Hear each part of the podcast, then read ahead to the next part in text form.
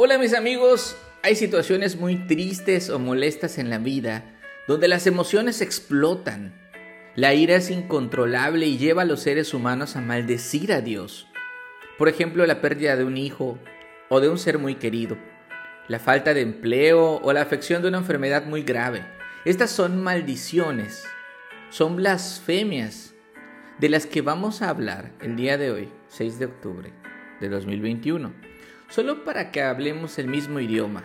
Una blasfemia en contra de Dios es insultar a Dios, su honor, su dignidad y es acusarlo falsamente para atentar en contra de su credibilidad.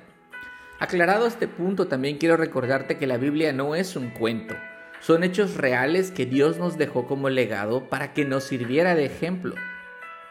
Cuenta la historia en Levítico 24 que había entre los israelitas un hijo de madre israelita y de padre egipcio.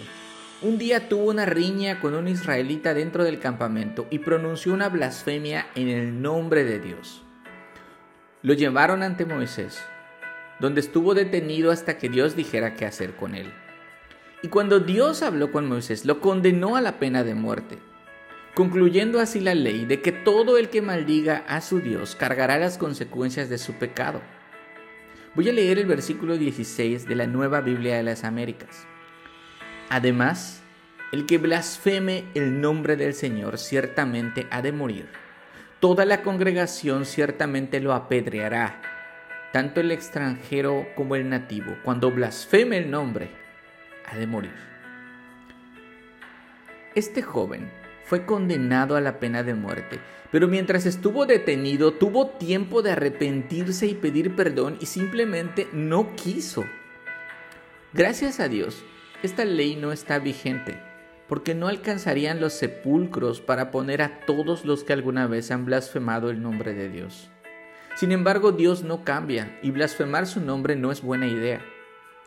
Pasaron los años y llegó el Señor Jesús a la tierra, y por medio del Espíritu Santo sanaba enfermos, expulsaba demonios, y un día los escribas, los expertos en la ley, se encontraron con él y en lugar de reconocerle como el Mesías esperado, blasfemaron en contra del Señor Jesús diciendo, voy a leer Marcos 3:22.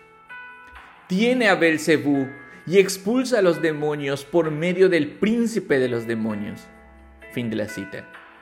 Establezcamos tres puntos clave para nuestro estudio. Primero, los que blasfemaron contra el Espíritu Santo fueron los escribas. Los, los judíos que viendo físicamente al Señor no creyeron en el Hijo de Dios. No solo no creyeron, sino que además le hicieron socio de Satanás.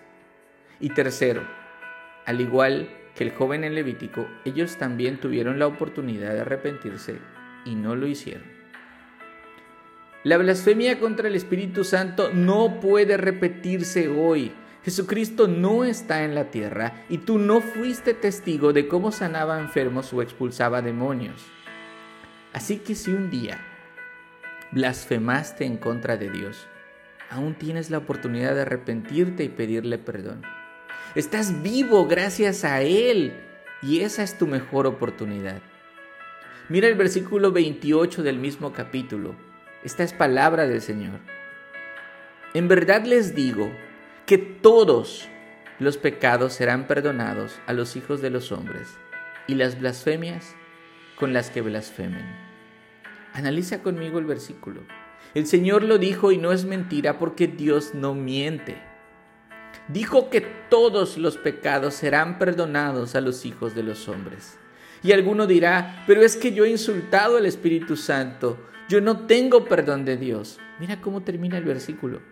¿Y las blasfemias? Con las que blasfemen. Porque el perdón lo puedes alcanzar gracias a Jesucristo que derramó su sangre en la cruz del Calvario. Solo hay una cosa que puede condenarte a la muerte eterna, y es tu incredulidad hacia Él. Dios ha prometido que todos los que se arrepientan serán perdonados. Así que mis amigos, no importa cuál sea tu pecado, no importa qué tan sucio te sientas por haber pensado, hecho, hablado, escrito o incluso insultado a Dios. No desaproveches la oportunidad y arrepiéntete. Abandona tu pecado. Deja tus malos pensamientos, actitudes y acciones. Pide misericordia a Dios en el nombre de Jesús y tus pecados, sin importar cuán graves sean, ante los ojos de Dios o ante los ojos de los hombres, te serán perdonados, borrados por completo. Y sabes una cosa, Él jamás te los echará de nuevo a la cara. Acompáñame a orar. Alabado seas, Dios mío. Te pido perdón por todas las veces que he blasfemado tu nombre. Por favor, lléname con tu Santo Espíritu y muéstrame que tú tienes el control de todo lo que pasa en mi vida. Ayúdame a recibir con gozo lo que ante mis ojos es bueno y también lo que ante mis ojos es malo. Que yo nunca olvide lo que Cristo hizo por mí, para que cuando derrame lágrimas o mi pecho explote de ira, de mis labios solo salgan bendiciones a tu santo nombre. En el nombre de Jesús. Amén.